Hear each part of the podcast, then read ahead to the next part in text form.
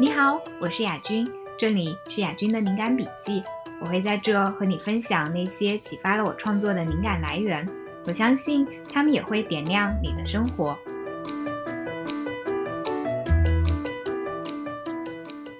大家好，我是雅君。这期依然是和小一的对谈，是接着上一期来聊的。因为当时那一整期录的时间比较久，有两个多小时，所以我分成了两期来放。然后这一期我我们聊的话题是关于我们在处理亲密关系上一些想法和做法的变化，然后也会推荐和心理学有关的书。我们也探讨了如何搞创作，就去哪里寻找创作灵感，用什么样的方式可以培养我们的创意。然后也推荐了一些和创作有关的书。也聊的在创作过程当中的一些困惑，然后还分享了我们喜欢的科幻小说，然后我讲了一些关于科幻大师阿西莫夫的八卦。好啦，就进入这期的正题吧。哎，那你这些年就是你的想法会，比如说会有某一个观点，你可能之前嗯很长一段时间都觉得是那样想的，就比较深信不疑。过了，但是后来可能因为某些契机，你的那个想法发生了变化，你开始不觉得之前的那个想法是，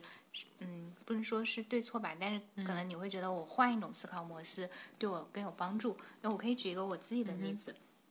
就我我之前会觉得，就安全感这种东西应该是自己给自己的，嗯嗯。然后，但是后来我会，嗯，就当我如果我要去向别人寻求安全感的时候，我其实内心会有一点羞耻，甚至我会不太能够接受，就是这样一个，呃，要让别人，就比如说，呃，当处在呃一段亲密关系里面，然后我觉得对方对我可能不是不够好，然后我希望对方能够对我更关注一些。给我更多肯定和鼓励，呃，我会不太好意思直接去表达，会觉得好像，呃，我在向对方索求这个东西啊，这个东西应该是我自己，我就会觉得，如果我自己呃非常肯定自我价值，我就可能不需要向我的伴侣去索取这个东西。嗯，但后来我。嗯，但后来就是，呃，就看阿兰·德波顿的书，对我影响还蛮大的。就它里面就说，就安全感这个东西，你要去需要向他人索取，是一个很正常的，嗯，很常见的人的心理需求。然后它并不，呃，包括你在关系里面，你想要寻求安全感，说明，呃，你很在意对方，然后是这个关系它比较健康的一个标志啊，不是相反。然后包括他在里面有一个描述，大概意思是说。嗯，就是可能在一天当中有无数次，你想要向对方确认你们这段关系是否呃是否 OK，就是呃你想要告诉对方你爱他，也希望听见对方对你说就是爱你，嗯哼，这是这是很这是嗯就是非常正常的事情，嗯对，这可能是我呃对我一个观念我观念上的一个改变。我我其实有相似的情况，我想知道你在这个。心里面很纠结的这个过程当中，你是内疚吗？还是觉得，呃，不好意思打扰别人或者怎么样？哎，还不是哎，我我会有一点负气，就是，嗯，还我还不是，我好像好像还不是内疚，就是我会觉得，嗯，嗯，我希望你能够主动过来向我示好，但是你没有做这个事情，哦，我又不愿低下我骄傲的头颅。就很中啊，是不是？对我，我是我是比较偏这样状态。就比如说，如果我们吵架了，就是，然后我就会觉得，嗯。就好像我会把这个关系本来应该是一个，其实亲密关系它是一个连接的状态，而不是一个比赛的状态。但是我就会比较容易把它变成一个比赛的状态，就好像在我们两个人现在进入到一个赛场当中，看谁更快向另一方低头认输认错。嗯嗯。但是后来就是，就就后来，后来我觉得可能可能就就我就会觉得。呃，就我的观念发生了改变，我会觉得，呃，我如果我现在呃，去想要去拥抱你，我现在想要呃，还是希望这段关系能够继续维持下去。那么，呃，我我先迈出沟通的那一步，我不觉得有任何问题。然后，同时我也会觉得，呃，如果我去，就我有去做这些事情，然后再就是，哦，就好像。我的思维方式从原来我觉得我去做这些事情，好像是一个承认自己比较无能或者比较失败的那个状态，变成了我觉得我做这些事情是我对自己对这段关系有掌控，然后我比较嗯很正当。哦，对我很正当，然后我是一个比较正常健康的人，所以我就会去做这些事情。嗯，对对对，这个。这个我确实是有类似感受的，就是它也发生在我的人际交往当中了。就是，呃，我会觉得说，就是一直要做，就是每一段关系，就无论它是亲情、友情还是爱情，我都是倾向于去做那个非常强势的那一方。就是，呃，但是在这个过程当中，就我就慢慢的发现说，哦，有很多事情其实是不为我所控制的。然后那可能这个时候，就是慢慢的也意识到，会向自己提问说，干嘛一定要控制？你是不是一定要苛求什么样的结果？这些年比较大的呃精神上的这个转换或者升升级吧，就是主要是以前会觉得说呃要做一个很强大的人，然后这个很强大的人往往是不能抱怨的。嗯，就是尤其是比如说以前我还去参加，就是不是说参加，就是看过一些文章，或者说哦，就像有好像有一本书叫什么《抱怨的世界》吗？还是啥？就是就是类似吧，可能他们观点是相通的，就大概的意思就是大概就是弱者才批判，弱者才抱怨。我在心里，我现在现在的我在心里想，才不是。对啊，就是所以，我后来心理咨询师也是说，那你就是。你你当时比如说你淋了一场雨，然后你这个时候你站在啊就是车站，然后这块你又没拿伞，然后你真的浑身上下又湿又冷，那这个时候你你是不是挺想发一条朋友圈，或者说挺想去告诉别人的？我说是啊，但是我觉得我不会这样去做的。他问为什么？我就说我觉得这样子像是在。抱怨，而且这个事情就是让让人觉得是说，就是像倾倒负能量一样，然后它没有产生任何实际的作用，并没有让这个社社会变得更好。然后我这样去做，我觉得占用了公共资源，真的是一个道德包袱很重的。对对对，然后就是。然后他说：“那假如说，那你是，那你，呃，你不愿意在朋友圈这样说，那你愿意去跟男朋友，或者说愿意去跟其他的亲人，或者说非常要好的朋友去说吗？”我说：“我可能也不会去说。”然后我就觉得说，这个好像给别人带来也是去倾倒了什么的，就我包袱很重嘛。嗯。然后他就说：“你会觉得，如果我，哎，我我有过类似这种想法，就我觉得我去跟你说一个我自己很惨的事情，你又帮不上我，然后还要跟你说这个，还浪费了你的时间。对对对。然后可能又让你沾染上了我。”的负能量，我就觉得算了吧，不说了。就这我原来有过的想法，对，就是 exactly 就是这种。然后，然后他就说：“你有没有意识到，你的这个抱怨是一个人正常的情感的诉求？然后，然后你你一开始来的时候，你说你希望会成为一个更强大的自我，然后你希望摆脱这个东西，你希望说有一个按钮能够一键按下去就能够去。”呃，让你不要再这样，不要被这些情绪去左右。但你有没有想过，说这个按钮它其实并不存在？嗯。然后一个正常的人，他就是会有理性的思考，然后也会有一些情感上面的呃诉求，哪怕这个情感上面的诉求让你显得软弱了，但是它其实也是正常的。就是，所以我在听了这个之后，我也会去反思说。这个好像是一个正常的事情，我干嘛一定要就把它从我的人生里面完全去删除掉？嗯，主要是也删除不掉。对对对，干嘛要成为一个没得感情的机器？对，所以这个是对我来说是一个比较大的转变。就是以前可能听了真的看了太多成功学的 说法，然后觉得说哦，你不能，你要表现的 professional，你要专业，你不能在朋友圈抱怨，然后巴拉巴，然后现在就觉得。鬼扯！这你这是要求我去当一个什么样的圣人机器吗？我不会去这样做的。这个让我想到，我之前还有过一个前任，就是他跟我说，他说他他看了我朋友圈，他说我觉得你朋友圈发的东西很杂，然后你应该做一下形象管理。后来他就成了我的前任。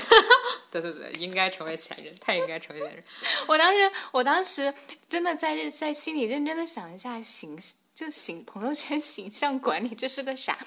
嗯，然后我我我现在是，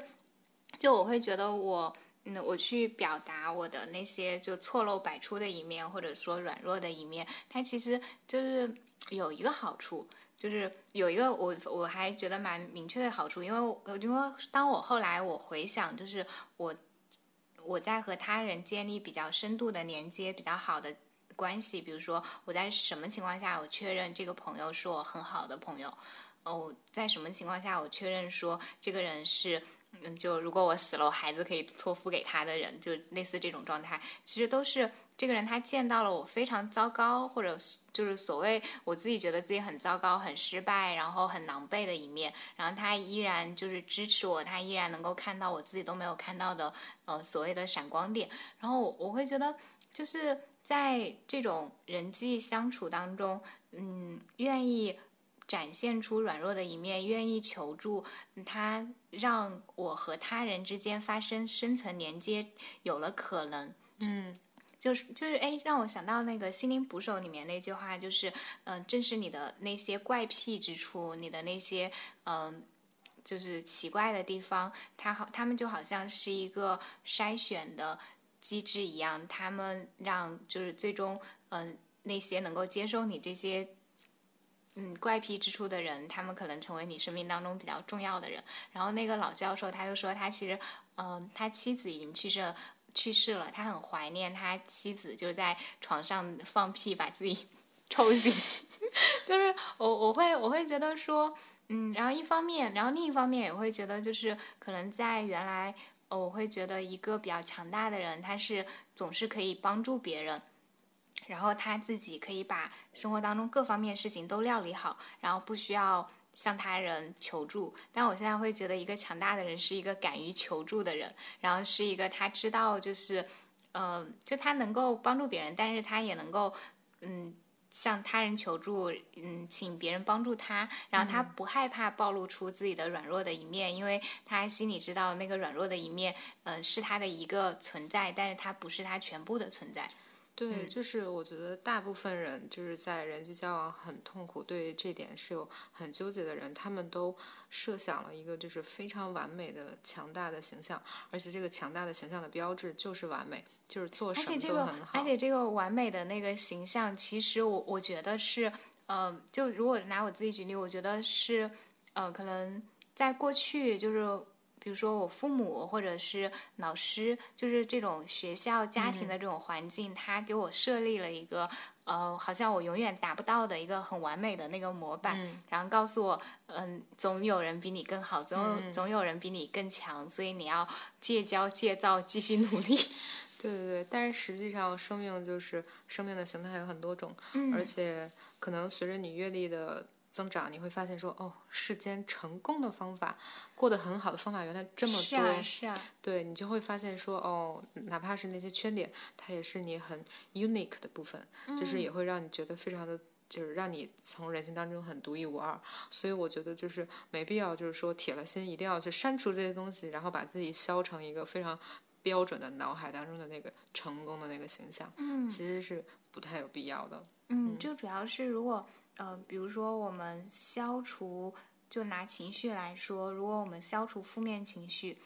我们同时其实也让我们对于正面情绪的那个感知能力下降了，因为它是一体的，就是快乐和就是。悲伤，它其它是你在你头脑当中，你去感知这个情绪，它并不是两个不同的区域，它是同一个区域。就如果你要让自己感受到更少的悲伤，那你同时也让自己感受到了更少的快乐。就你要一起抑制，才能够达到这个效果。就我有一段时间，嗯，就是我会看任何电影都不哭。就我本来是一个哭点泪点就是特别低的人，但是。然后，但是那段时间就是因为我生活遭遇了一些变故，就就会处于那种比较漠然的状态，就是处于一场震惊当中，还没有回过神来。但是后来，就是我在什么时候开始觉得我可能好起来了？就是我发现我我看电影会哭了。嗯。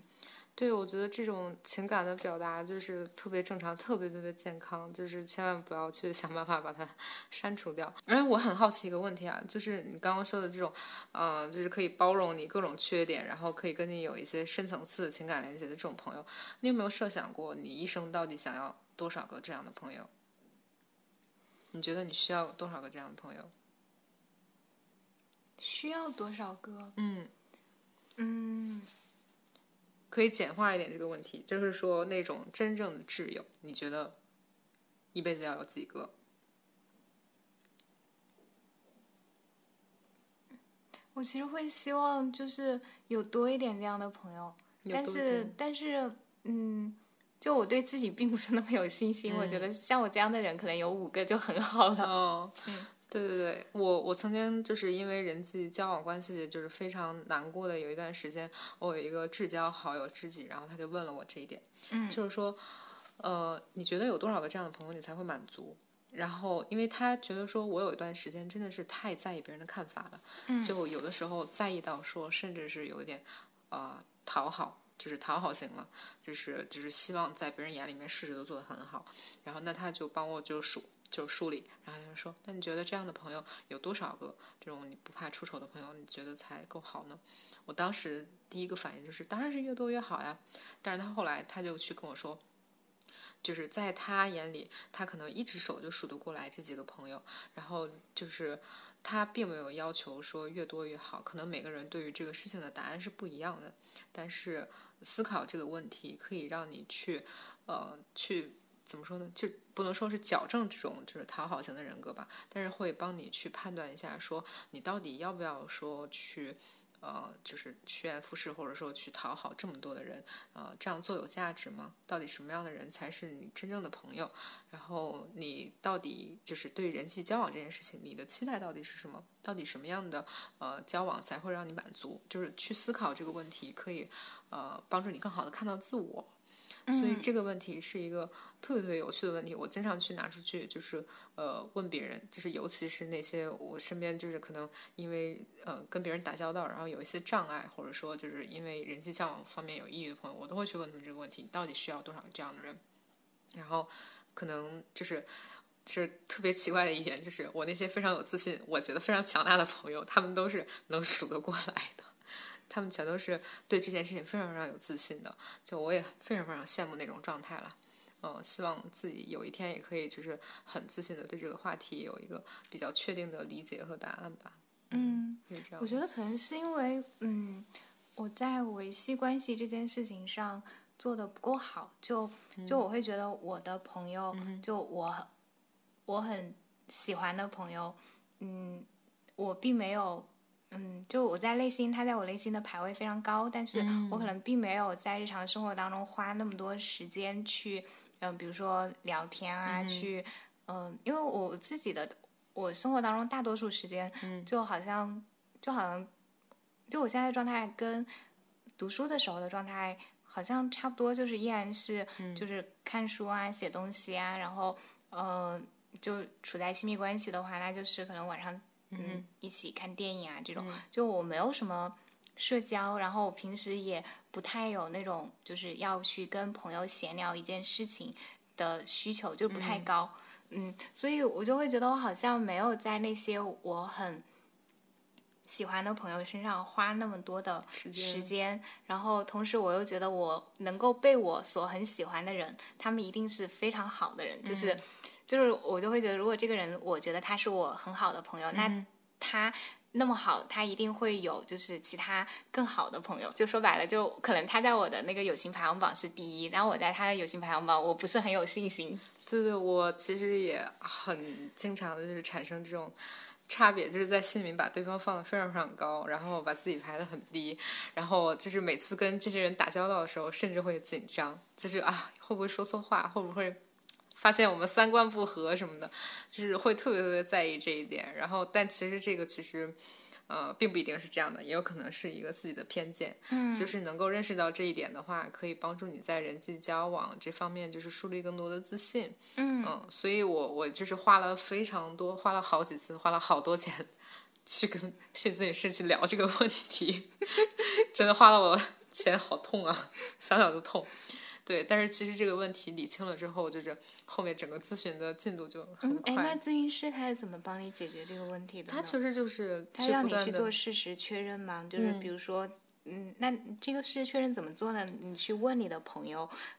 不不不，就我是对你是不是很重要？对他就是会帮我去很重要的一点，就是他去帮我想清楚，说这个事儿到底是我脑海里的一个臆想，还是说事实就是这样。嗯，就是是怎么他是通过提问？对，就是他会去抓住我话里面的很多的呃，就是他觉得我提出了一个新的概念，然后这个新的概念很有可能就是我给自己上的一个标签儿，那他就会围绕这个标签儿去追问你说的这个到底是不是这个意思。他的那个方法呢，就是通过你的语言去去看，说你这个人是怎么样去认识你自己的，然后这个过程当中你有没有脑子里面偷懒走了一些捷径捷径这样子。所以有的时候我就会经常的去。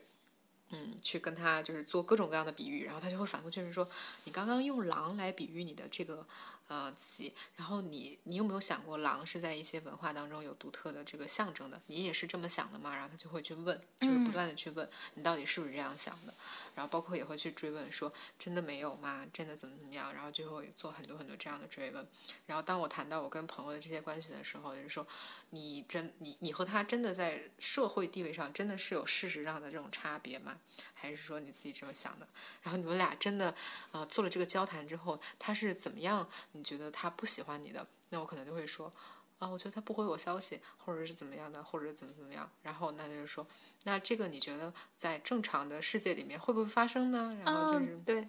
嗯，他会提醒你，嗯，就是看到。更多可能之前没有想到的可能性，对对是的，所以我觉得就目前来说还挺愉快的，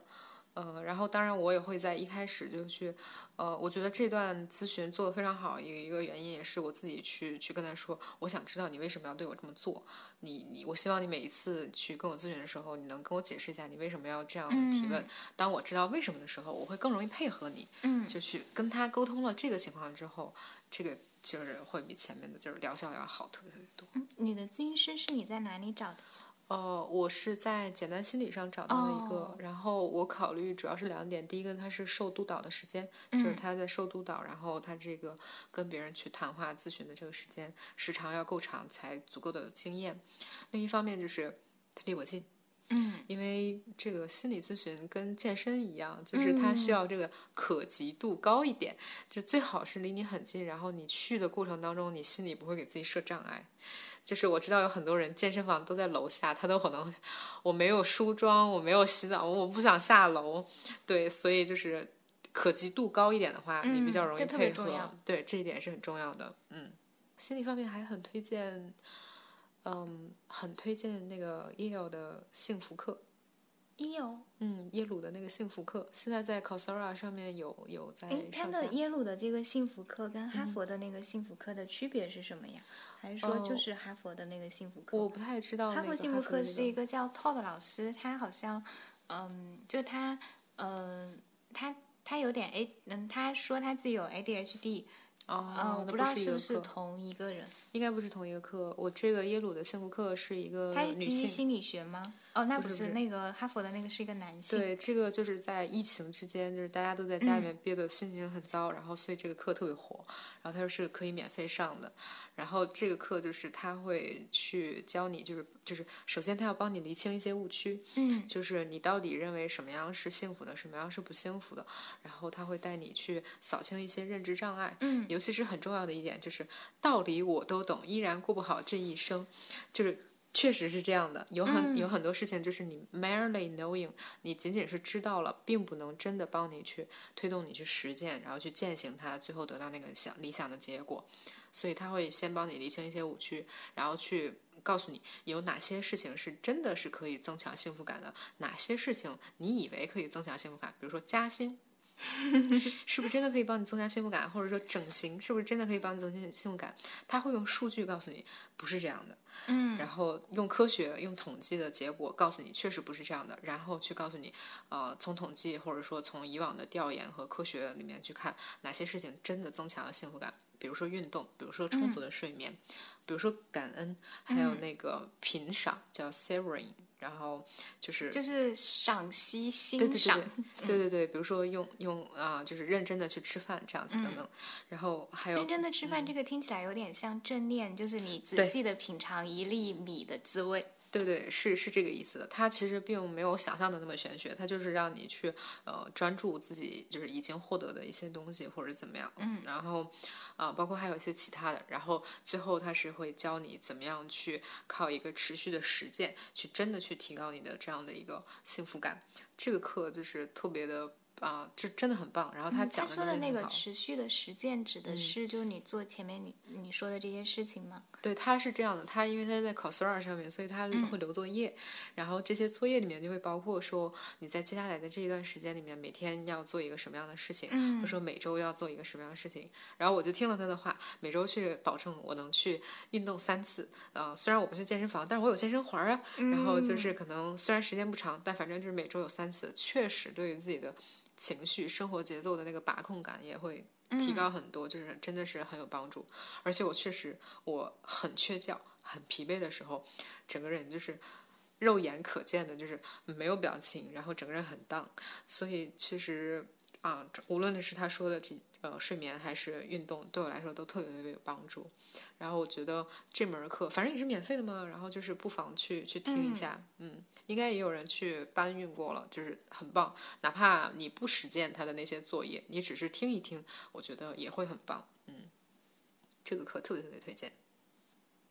你现阶段对于自己，就是你有想要成为什么样的人吗？就是或者说对自己，嗯，就是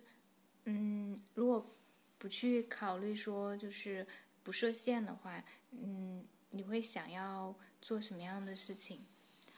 我想要的那个状态是说，我希望自己能够找到自己的一个精神支柱，然后一直在这个领域里面去耕耘，然后去心无旁骛，可以达到那种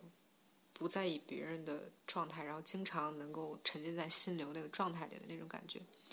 呃，我以前对于这个问题的回答是，我想做一个 powerful woman，就是想做那种。嗯，就很强势的那种女性，然后到哪儿都能摆平事儿的那种人。但是后来，也就是经历过抑郁之后，我对自己的期待重新做了调整。不是说我真的觉得我做不到那一点了，而是我发现说，也我真的不想做别人眼里的那个形象了，而是我自己内心真正想追逐的，就是说我做这个事情，然后我沉浸在这个事情里面，我很开心。这个状态，我希望一直有，无论我是去做教育，还是去做。植物学，其实我也设想过，说是不是过几年，就是是不是有可能去国外去专心的去读这个植物学，然后去到某一个植物园里面去工作这种的，就是我也设想过这个。但我现在想想就挺开心的，所以现在每天也在看一些植物学。我知道我不一定真的能出国去读那个，但是我很享受现在的这个学习的过程。我希望这个状态能够一直有。然后我觉得，如果人生能一直这样子就很好了。就其他方面就是暂时没有什么追求。调整这个期待之后，确实是让我整个人放松、幸福了所以你原来的非常多。期 待就是 power woman，然后现在已经不在意是否 power。对，因为那个形象是我觉得是别人眼里面的那个形象，不是说我自己真的想要去去做。我只是觉得说那样很拉风，然后那样很有社会地位。嗯对对对，然后你当然，你如果想要去追逐那个形象的话，我觉得是没有问题的。然后，但对我来说，它就是对我个人来说，它已经变得让我就是越来越痛苦了。我一直想要达到那样标准，然后我又总是达不到那样的标准，非常的焦虑。然后在这个焦虑的过程当中，然后目标可能也会偏颇，KPI 就是设的就不对，所以可能这个过程也会让自己比较痛苦。嗯，但是我是希望说能够能心无旁骛的去去做一些事情，能够有这种心流的感觉。能够不 care 别人的看法，我觉得就很好。嗯，就我自己其实会期待说，呃，就我的那个理想自我，就里面它会包含说，呃，写故事啊，然后嗯、创作啊，然后但前段时间不是因为疫情嘛，就是就我的呃我的正常工作就会工作量会轻很多，我就会有时间去写故事，然后就会发现就是如果我看了两天书，然后嗯，好像也没有什么灵感。然后在这种情况下，我就会有一种焦虑，就是好像我想要去，呃，如果说我的理想理想自我是所谓那种作家的话，或者说写童书，嗯哼，写故事，然后我就发现，好，我原来觉得可能我是不够有时间，所以嗯没法去做这个。但我现在觉得我好像也不是没有时间，其实我有时间，但是嗯，我还是没有写出那么多故事，然后我就会觉得那是自己不够有才华，然后这个这个就会让我就是那种自我受挫，就会自尊心很受打击。你你可以去想一想，说在你这个年龄段，然后达到这种写了很多好故事的人，世间到底有多少个人？就我就所谓的可以去看，或者也可以看一下他们过往的那个人生轨迹做了哪些事情。对对对，是的，我觉得可以去。你如果真的看到这个比例的话，可能就会减少很多就是焦虑了。然后因为是正常的，嗯、智力水准的话，那我觉得现在这个状态其实就是正常的。嗯，而且就是可以去考虑说自己是不是真的很喜欢这件事情，是不是单纯做这件事情就会觉得开心有哦，这就是成就感。这就是一个问题，就是嗯。比如说，如果说我很喜欢做一个事情，就做这个事情本身我就很快乐，那它其实属于我的那个天然自我。然后还有一个就是，我觉得做这个事情我会很看得起自己。然后就当我用上“看得起”这个词的话，它其实是一个理想自我，就是我希望自己是这样子的状态，但是不代表，就比如说，如果我的理想自我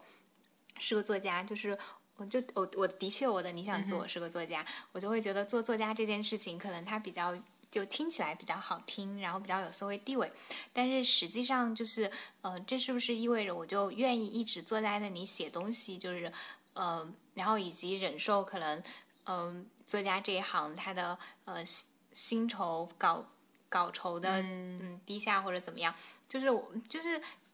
就是就我就会我就会怀疑说，可能是不是我其实在意的是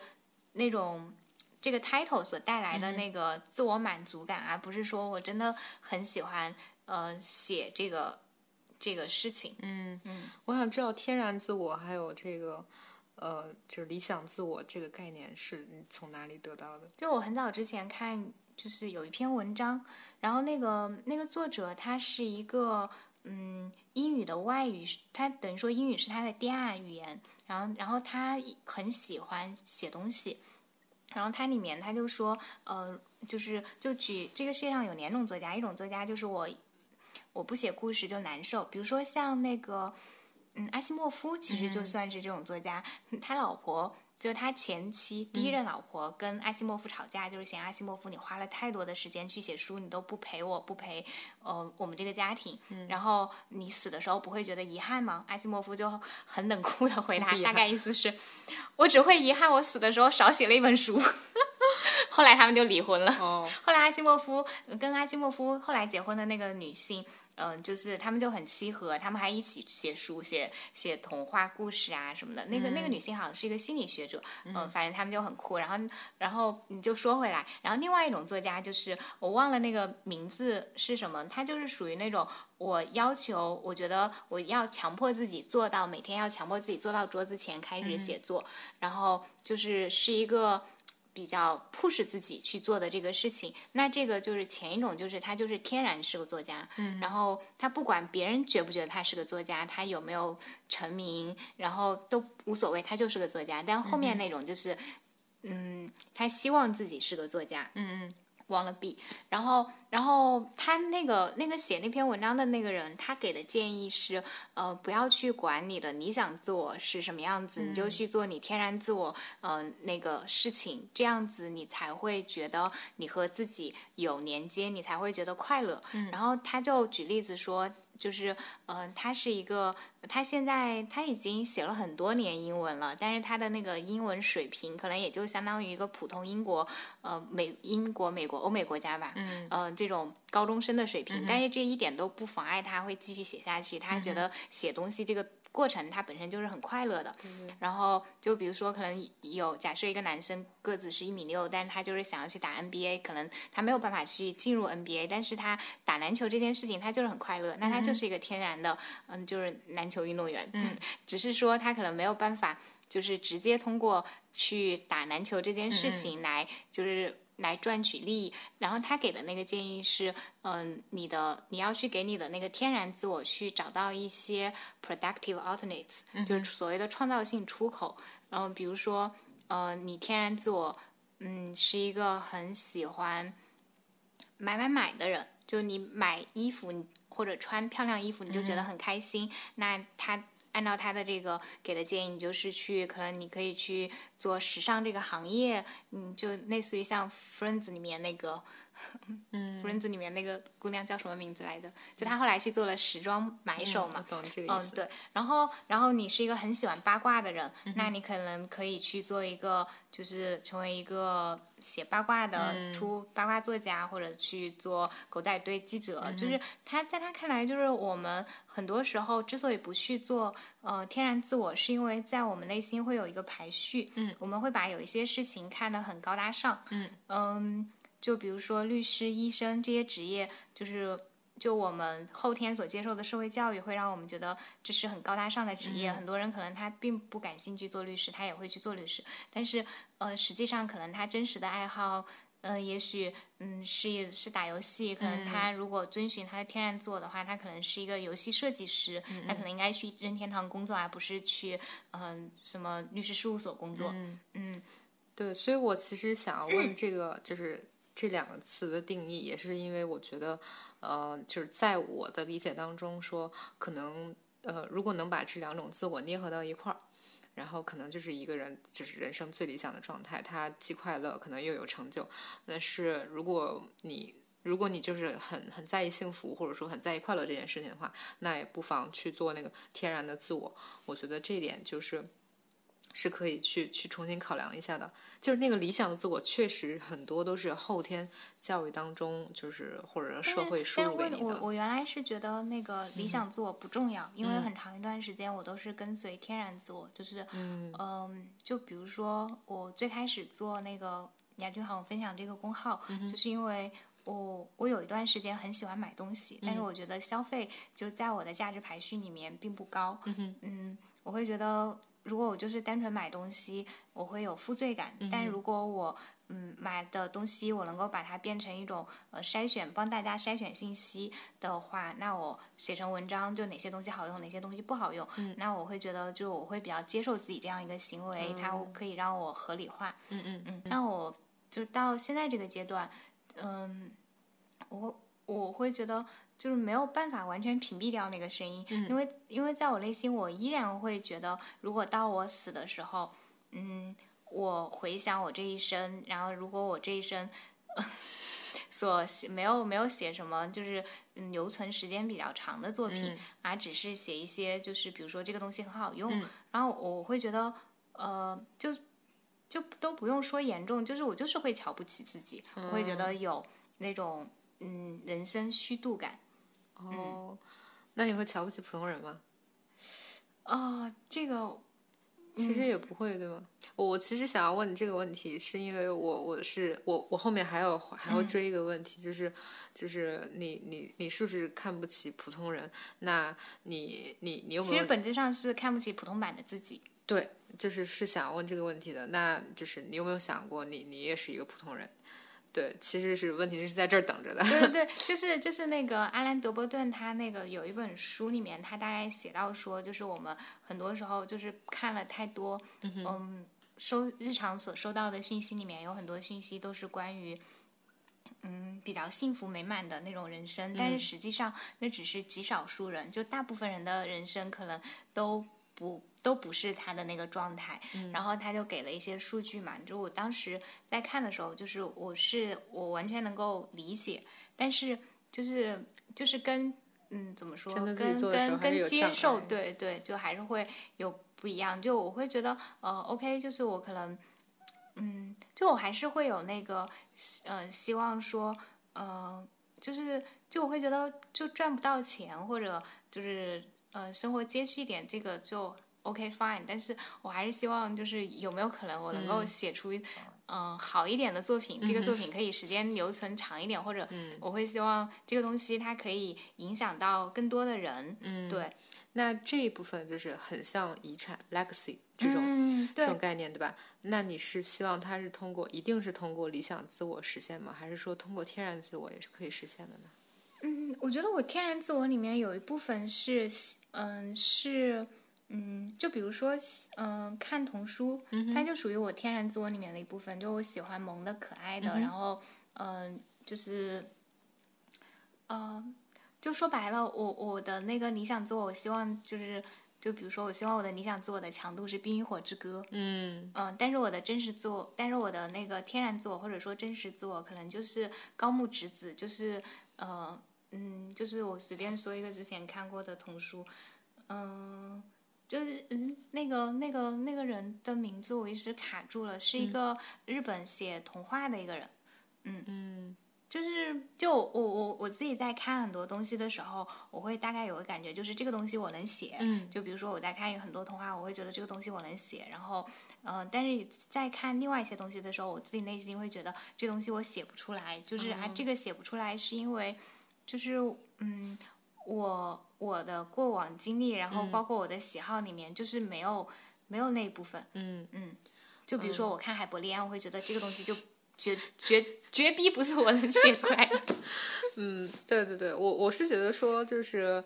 呃，我认为说，就是即便是做天然自我，它也也是有可能留下 legacy 的。嗯呃、就比如说我现在在做的这种呃物种的这种记录啊，包括我会把所有我拍，因为我很擅长拍照，所以我可能拍的这些都很清晰，然后又很漂亮。我会把这些照片全都放到公共版权领域，就大家随便使用、随便下载。嗯，然后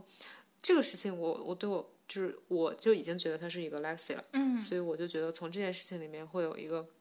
很充分的满足，然后我就不会强，就是我是觉得说理想自我里面确实也有可能给社会留下一些这种 legacy，然后可以供人瞻仰，然后可以很满足自己，啊、但天然自我里面其实也有。然后两者带来的快乐呢，不见得就一定天然自我就比那个理想自我得到的少。嗯，所以其实这两部分呢，都可以允许允许他去拥有。而且或者说我的那个理想自我是一个勤奋版的自我，他都不见得是去做什么事情，而是我总会觉得就是。我的生活时间里面被我浪费的太多，嗯，然后我就发现我特别喜欢的人，他们身上的共同的那个其实品质就是勤，就都会有勤奋，嗯，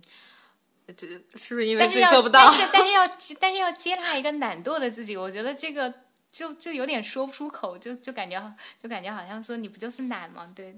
呃，你可以换一个词嘛，就是也许不是说去接受一个懒惰的自己，而是去接受一个呃目前来说能力有限的自己。嗯，就是包括有很多做创意生产的人，就是我我以前也做过很多创意生产的工作，我发现在这个过程当中，确实就是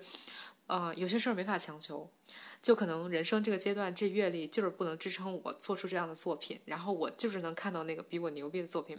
但是我知道说，哦，我还是有可能去做出那个东西的，只不过可能此时做不出来，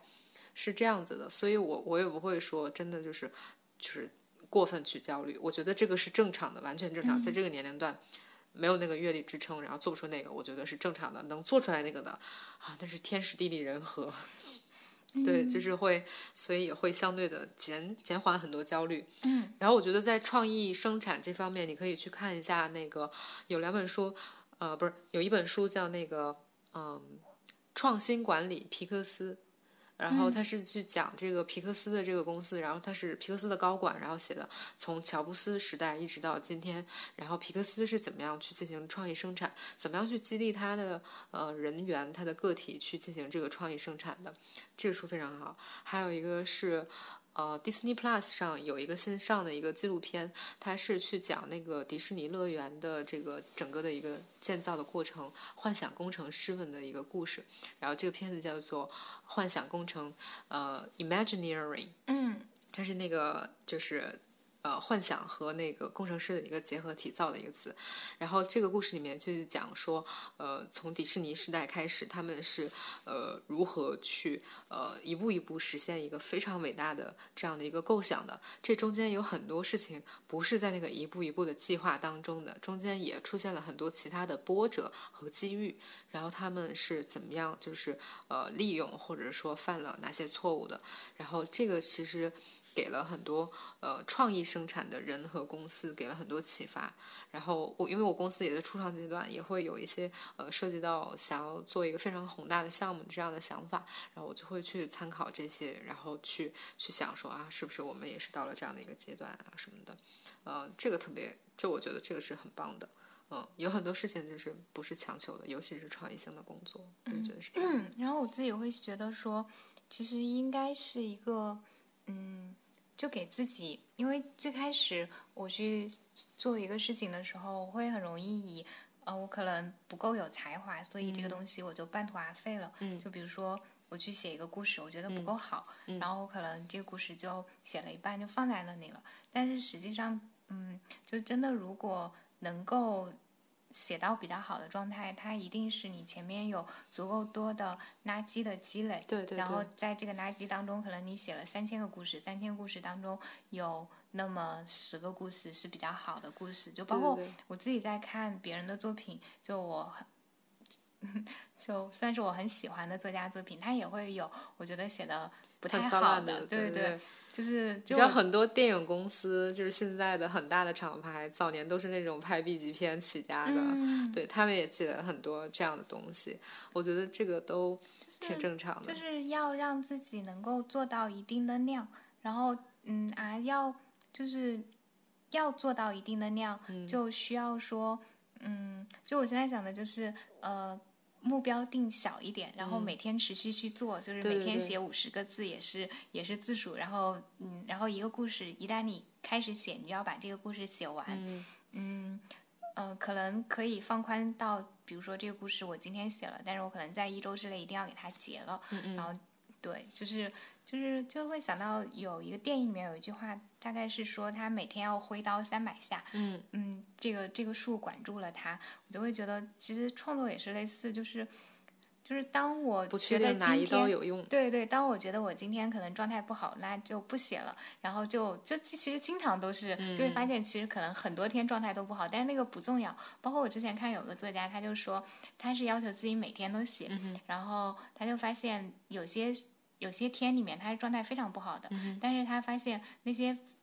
嗯，状态非常不好的时候写出来的东西，跟状态很好的时候写出来的东西，最后留下来可用的部分，其实并没有什么差别。对对对，是这样的。我确实是觉得说，创意生产确实非常需要积累的。然后这个积累，我觉得非常需要你去，要么你喜欢它，然后要么就是怎么说，就是你充分利用你人性的弱点也好，优点也好，然后去不断的去呃 push 自己去积累。然后你也不确定哪一刀管用。嗯然后对于我来说，就是当我不确定哪一刀管用的时候，我至少要保证我中间这个过程我很快乐，所以我就会选择在自己状态非常好的时候去从事这些创意生产。然后，当然我也会采取积极主动的采取一些方法，让自己这个状态很好的这个状态可以久一点，可以可以频率频率高一些。然后，所以这个也是自己能够采取的一个措施。但更多的时候，可能是一个被动的状态，我也接受。嗯是这样的一个过程。我之前有一段时间，我是觉得，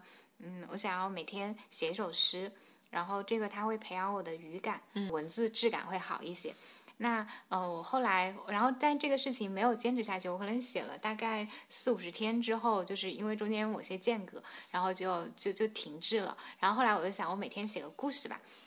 然后我开始写故事，写了写了，就是就是就是断断续续，因为我就发现，嗯、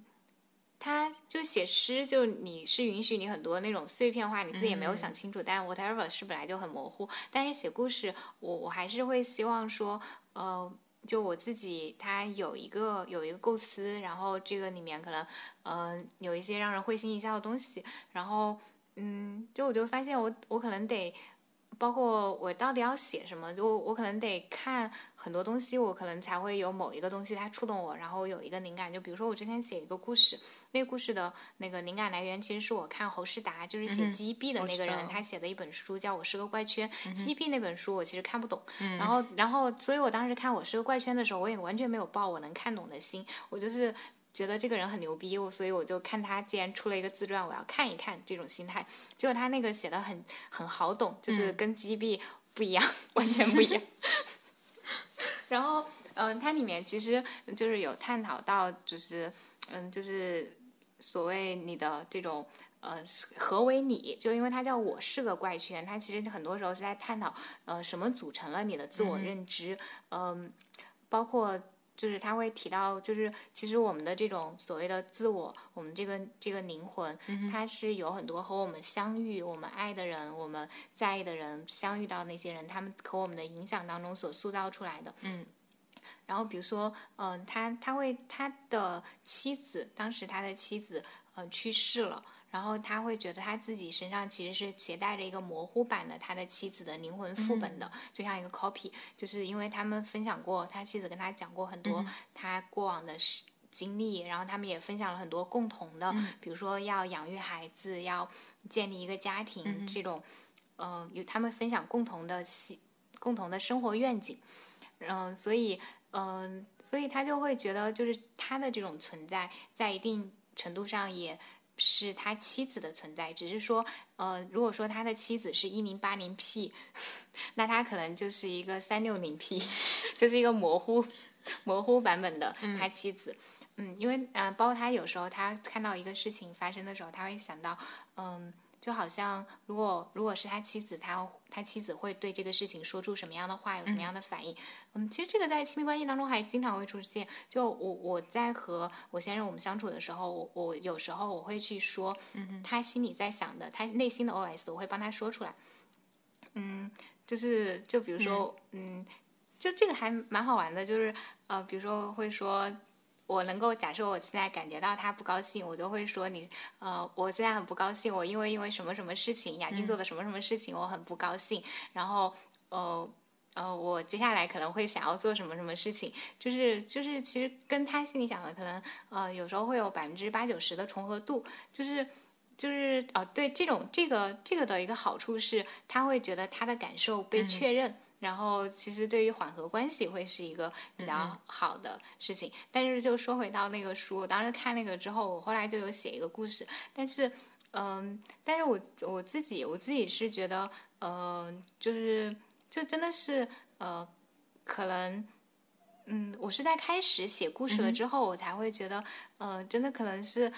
很多，就你可能看了。喝了一大缸水，当中可能有那么一滴水有用，就是这种感觉。嗯嗯，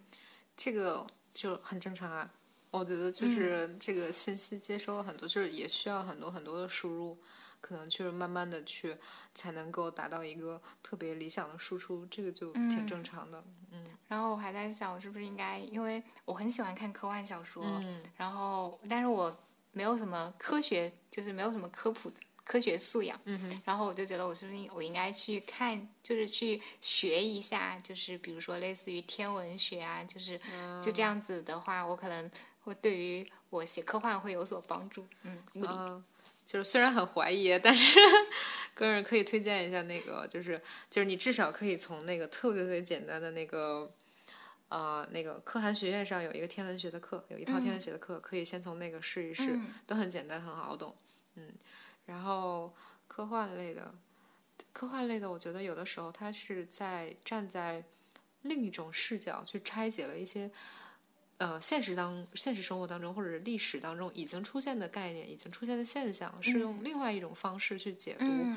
就比如说，经常会出现人类和外星人的那种，其实是其实它我它的本质是，呃，你你作为一个人，你如何对待一个和你不同的文化的或者不同生活环境的这样的一个物种，然后你如何对待它？就我我自己是觉得我很喜欢科幻，是因为我觉得它的它很接近于哲学故事，就是嗯，就是好的科幻小说都是哲学。小说是的，是的，它会给你带来另一种就是生活可能性。对，就像《黑暗的左手》里面，他会描述一个就是男性也会怀孕，就是或者说压根就没有男性，就他是一个嗯双性，就是他只有他会有所谓的嗯，就按按照我们比较容易理解，就他会有他的发情期，在发情期里，他可以变为男性，也可以变为女性。嗯，对，就是我觉得它提供了非常多的可能性，然后去去论述在这些可能性里面可能会发生的事情，就比较像思维实验。嗯，对对对，嗯，所以我觉得很多就是科幻写的很好的作品，无论是影视作品还是书籍，然后都是非常非常厉害的。对，然后我我之前好像是也是啊，就听了好多推荐，而且里面有一个特别有意思的理论，就是说，呃，有的时候可能一种新的技术是 base 在一种新的语言上的。就是有点像那个降临，嗯，对你可能对我很喜欢特德江，对对对，就是对于那个对于那种就是新的东西的理解，可能就是需要一个新的语言。当你想要发明一个什么东西的时候，有可能你就是发明一个新的语言去去阐述它什么的。就是这一套，就是也给了我很大的思想冲击。就是呃，可能原本我的世界是很平面的，我的理解是很平面的，我突然发现说，哎。其实可以到另外一个维度去思考一些问题。我对这个事情的理解居然不一样了，居然更宽广了。嗯，就是我觉得好的科幻就是会给人家带来这种感受，对，就很好。其实。就其实创作，它就是我之前看看有一本书，它是说我们如何做创意，然后他提出的一个理论是三 B，然后一个呃第一个 B 可能是 break，嗯。呃就我不记得我不太确定它的那个顺序啊，但大概就是呃一个是 break，一个是 bend，一个是 blend，就是是不是超凡超凡超凡物种还是超凡人类？哦，对，就是他就说一个是是打呃一个是打碎，一个是对创新总是新旧混搭，对对，一个是扭曲，一个是混搭。嗯，对，就是他这里面提到说，创新总是新旧混搭。就是比如说 Apple Watch，然后它上面就是表盘右边还是有一个像正常的表的一个小旋钮，就是为了让你理解说这地方是可以摁的。嗯，然后你摁它之后会有一些呃互动和反应反馈这样子。嗯，然后当然它可能有些新的功能，但是它还是保留了这个东西。对，就是它保留那些东西，它也是，就它需要给你一个桥梁。呃，对，就是你能够对它有。熟悉感，你才愿意去使用它，去亲近它。否则，你面对一个全然陌生的东西，你会很难进入。哦，就因为我我当时在看，嗯，海伯利安的时候，它是四部曲，然后它里面就会就嗯，它那个不太容易进入的一个原因是它里面有很多词语。然后那个词语其实，呃，我们在读到的时候并不知道它是什么意思。它是在那个世界里面，它假设这个东西就是大家都已经知道的。嗯。所以就是就是，如果说一个比较阅读比较舒适的一个书里面，它可能是百分之八十是你呃已经呃知道的，百分之二十是新的。那海伯利安它可能里面就有百分之四十是新的，百分之六十呃是旧的。我听说了，贼难读。我就在疫情期间，就是就是就有就是有一天我要出去出门办事儿，然后要等一个人很久，我就在那里把开始看这本书，然后后来看进去了，觉得还是挺好看的。但是而且海伯利安给了我一个信心，就是我后来知道那个作者他是他，就别人说他是一个就是并没有就是这种并不是专业的，并不像很多科幻作者什么物理学博士啊那种出身，他就是一个嗯算是。不是专门的科学类人士，但他也可以写出这样的科幻巨作。然后，但我后来发现，就是当我发现他去教小朋友卡尔萨根的宇宙之后，我就觉得，你想啥呢？对对对，人家可是给天才少年就讲解天体物理。嗯，对对，我我觉得还是。对，就是他那个，我我听说了，就是很难读，对那个对对新的读者非常不友好。嗯嗯，对，然后但是还是呃，就是也是听了很多人的推荐，就是还是蛮想去尝试一下的。嗯，我其实觉得那本书有一点就是怎么说，嗯。就是我觉得他没有必要把那本书，他明明就是他要表达的东西，他可以不用讲的那么隐晦，因为坦白说，它里面的那个设定也并不是那么的厉害，而且他我四部全部看完之后，发现他留了挺多坑没有没有解释，就是比如说里面他有个怪兽叫伯劳。嗯哼。就是类似于，就有点像终结者那种感觉，但是比终结者长得更奇怪。他有三米多高，然后身上有很多荆棘，然后伯劳就是一个类似就杀人机器。那但这个杀人机器到底是什么？就是从何而来？为什么治？为什么就是要有这个东西？它到底是杀戮者还是保护者？因为他在那个书里面，他所起的作用就你会觉得有点雾水。诶，他不是杀人吗？他现在怎么好像成了保镖一样？就是你会觉得。蒙圈就不也据说伯劳这个形象启发了《终结者》里面施瓦辛格的那个设定，但是反正就是我一直以为我看到最后就是我后来就是一直看那个书的一个原因就是我太想知道他前面那些坑怎么填，然后看完之后发现我靠居然没有填我嗯，帮他写同人吧，我就就有一种哦怎么回事怎么回事坐在坑底我我而且我当时在看海伯利安我看到第二本的时候嗯就是我。嗯，就是我看到第二本中间，我我以为就是我可能第二本看完了，我就能够从这个坑里出去了，因为它前面是叫海伯利安，第一本和第二本都是海伯利安，它第一本是海伯利安，第二本好像是海伯利安的陨落，然后第三本好像是呃叫安蒂叙斯，然后然后就后面两本跟前面两本是名字不一样，然后我就以为他可能会做一个就比较完结，然后我就发现哎不对，就是这个坑变大了。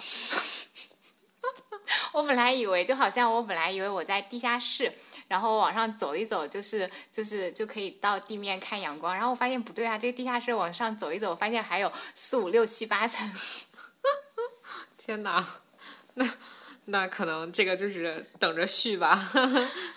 需要填坑，他应该他应该也不会再续了，就他那个一个系列是已经完结了。嗯，我觉得要不就写同人吧。对，我觉得就是可能有些作品就是这样给你留着，但是丝毫不影响你对他主心的那部分的主要的那部分的欣赏。嗯，对，我觉得好作品就是会这样，就是，哎呀，就是创作者难免思维奔逸，然后我觉得他不解释什么的，也是写作当中很正常的会出现的事情。嗯。对，不不不要强求自己写完美的东西。嗯，是我之前我不知道有没有跟你说过，就我之前看有一个作家，他就说他在写那个书的时候，他就知道他当中有一个，就是就像建一个房子，他当中有一个梁歪了，嗯，然后但是他还是就是把那个房子就那样建完了，是因为他觉得以他当时的那个能力，如果他要把那个梁给扶正了，然后再去建的话，他没有那个心力。再去把那个房子建完，所以他允许那个那个歪了的那个娘的存在，同时让这个房子就屹立在那里。然后他也说，就是呃，他那个书出版了之后，就有读者会读到这个可能这一处是不流畅或者奇怪的设定啊，给他写信反馈，他就会说我收到了，我我也和和你有同样的想法，但是就是就是我还是允许他。出来就是我觉得他出来是比较重要的。嗯，对对对，我觉得这很好呀，就是能盖起来就可以。嗯，对对对，这种心态是特别需要有的。嗯，对，我觉得，哎，还有就刚开始要忍受自己一直在生产垃圾，这个，嗯，就就非常非常重要。然后我对自己，我帮自己做这个心理建设，就是我会去看那些人他刚开始写的东西，就其实，嗯，而且其实往往一个作家他的第一本书肯定。都不是太好，或者就算他真的很牛逼，然后他第一本书往往也卖的也不怎么好。对对对，可以可以这样去做，我觉得就很好啊。这种同向比较、同等比较，就这确实能给人很多自信。对，就是可能生活里面看到太多光鲜亮丽的东西了，就是没有看到后面的那些呃，就是积累啊、付出啊、缺陷什么的。如果能看到那些，心态就可以摆平一些。嗯，这是可以是这样子的。嗯，所以我现在做工作也是这样子，做课也是这样子。因为实际上，你传达给一个小朋友的课，你可能准备了一百分的东西，他可能上课只能 get 到四十到六十分，这都是很正常的。嗯嗯，四十到六十分已经。很好，挺好了。对对对，是是特别正常的。所以一开始老觉得说，是不是他一定要 get 到一百分才能说明我的成功呢？后来发现说，哦，其实不是这样子的。嗯，还读了好多蒙特梭利的书，嗯，然后就是嗯，也慢慢的就是去校正了自己的这个心态，嗯，也就更加轻松了。嗯，其实轻松了之后反而做得蒙特梭利他他的教育到底是讲什么呢？就是我经常听到这个词，但我我我就以为他是。比较就尊重孩子的天性，对他有一套书，其中第一本就是发现孩子，呃，其实就是他一方面是尊重他的天性，另一方面他做的比较好的一个就是说他用一些比较科学的方法，然后去去教育小朋友，包括就是他设计了很多工具来去做这个教学，比如说现在有很多那个幼儿园里面，它会有一个，嗯，叫做如果淘宝买的话，你可以叫做什么闲，呃，就是什么，嗯。就是它它的意思是不让孩子闲着的一个玩具，然后这个玩具是这样的，它上面有很多洞，然后洞的形状啊、大小啊是不一样的，颜色也是不一样的，它甚至还有很多按钮，还有很多像拉链一样的东西。这些东西呢，它的特点就是你全都可以互动，所以小朋友呢，就比如说我抓起一个球，我放进这个方孔，我发现是放不进去的，然后我就去找那个圆孔放进去了。哎，在这个过程当中，我就开始认识了形状，然后还有一些就是可能说，我发现说大小是不一样的，那它会形成一个大小的一个基本的对比的理念，然后它有很多这种学习都是在这个操作的过程当中去完成的，而且它确实有很多理念是比较尊重孩子的天性的，比如说怎么样去可以塑造它的规则感，嗯，然后怎么样就是是可以维护他的一些呃好奇心啊，一些探索欲啊什么的，就是他会有一些。些这方面的呃一套完整的一个教育理论，如果是有教育者的话，还挺挺推荐这套书的。嗯嗯。如果你喜欢我的播客，也欢迎你关注我的公号雅君的好用分享，我会在那里和你分享好物、见识和审美，你会看到一个更多面的我。